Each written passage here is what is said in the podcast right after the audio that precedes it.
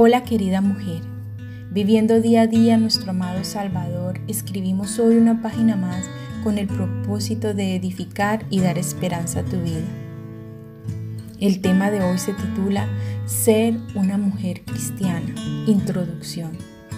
Creo que todas nos hemos preguntado en algún momento quién soy yo, de dónde vengo y para dónde voy.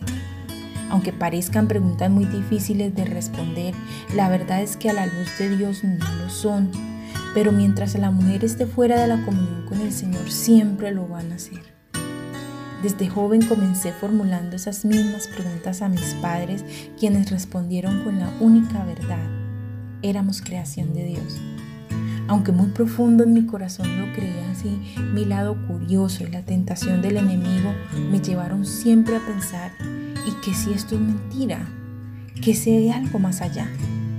Mi pensamiento libre en ese momento pudo más que la verdad absoluta del Señor. Indagué en diferentes libros. Me encantó la filosofía. Sentía que por fin había encontrado el porqué de mi existencia y había encontrado el verdadero conocimiento. Eso era lo que yo sentía. Me era fácil escribir y entender pensamientos de otros hombres, aun cuando estos fueran locos, confusos y contradictorios. Sentía que el verdadero conocimiento era eso, ser confuso y hablar con palabras técnicas y rebuscadas que marcaban la diferencia en cualquier exposición, explicándolas con mis propios argumentos, incluso en cualquier conversación normal. Y yo solo exponía mis verdades. También siempre quise ser talentosa en algo, tal como canto, danza, artes, etc. Nunca lo logré. Era buena en muchos aspectos y áreas en mi colegio y también en mi vida, pero no lo era lo suficiente para hacerme experta y profesional en algo puntual. Parecía que no podía alcanzar aquello que yo quería. En mi niñez solía cambiar a menudo con respecto de lo que quería de lo que yo quería ser cuando fuera grande. Un día quería ser veterinaria, al otro día arquitecta, en fin. Muchas veces ya en mi etapa laboral, estando sentada en el bus que me llevaba al trabajo, me preguntaba a qué lugar del mundo pertenezco y miraba al cielo. Sentía en mi corazón que había un lugar especial esperando por mí. No sé, podría ser París, Alemania, en fin. Ese pensamiento material no me dejaba ver más allá, sino lo único que me rodeaba. Eso era lo que yo podía ver. Sin embargo, era Dios quien estaba tocando la puerta de mi corazón.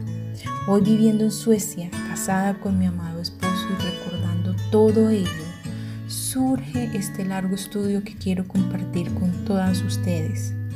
Ser una mujer cristiana.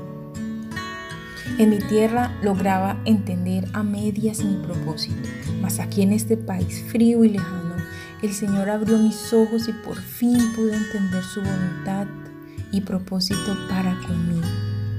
El milagro más grande que puede ocurrirle a una mujer es que Dios toque su corazón y transforme su vida para darle comunión con Él y cambiarla de posición. Hace unos años estaba yo muerta, mas hoy estoy viva Juan 5:24. Ser mujer, querida amiga, va más allá de solo existir. Ser una mujer cristiana y virtuosa trasciende el pensamiento del hombre y alcanza el borde del omnipotente. Ser mujer cristiana es vivir una vida en abundancia aquí, sembrando para recoger en la eternidad, sin dejar de honrar a Dios en ninguna de las dos. Amiga mía, Acompáñame desde hoy en este viaje tan maravilloso de no solo ser mujer, sino de ser una verdadera mujer cristiana. ¿Te animas? Con amor, Tania M. Olson. Nos veremos en una próxima oportunidad con una reflexión más aquí en Diario de una Mujer Cristiana. Bendiciones mil.